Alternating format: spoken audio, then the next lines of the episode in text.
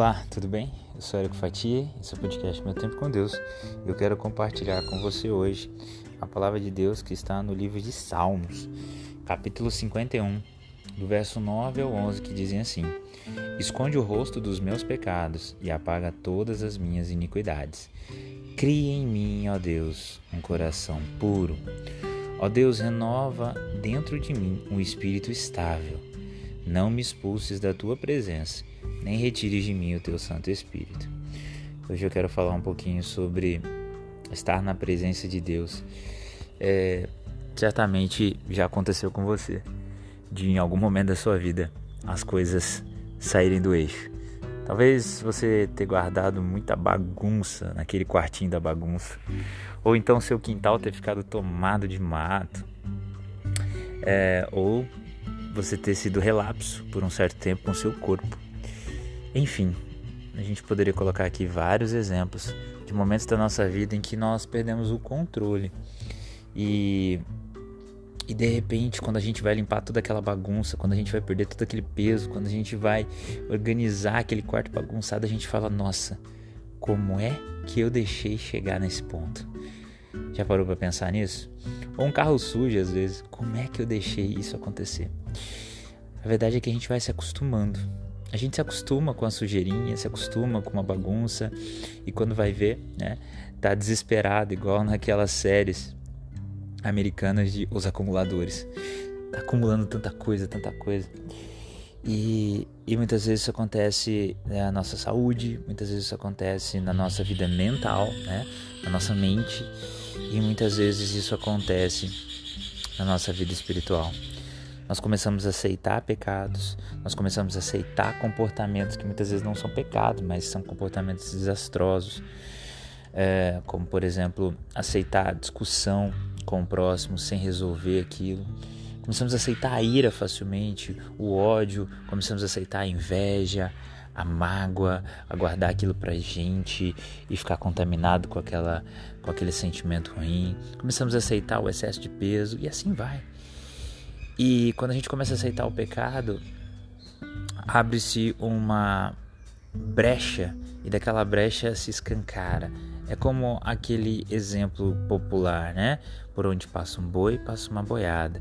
Então a cerca estava fechadinha, mas de repente um boi passou e agora todos passam.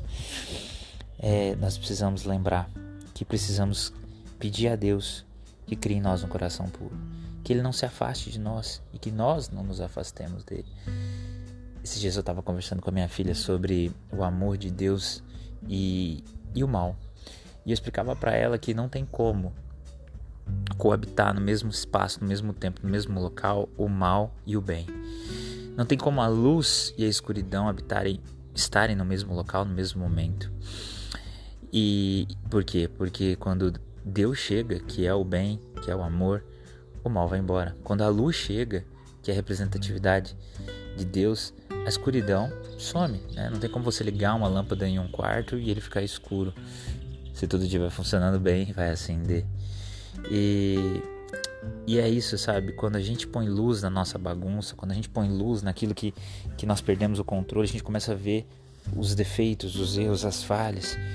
E a gente só vai ter essa luz quando nós tivermos Jesus na nossa vida.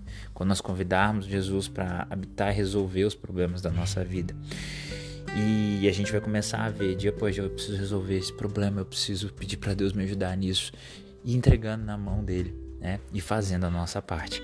Assim como para a gente emagrecer é necessário seguir é, um padrão, uma famosa dieta, é também necessário buscar a presença de Deus dia após dia para que a gente veja tudo aquilo que precisa ser consertado na nossa vida.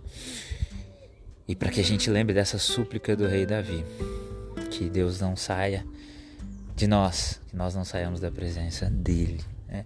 e pedindo a Ele que crie em nós um coração puro, um espírito reto e renovando dentro de nós tudo aquilo que é bom, que é perfeito, que é agradável.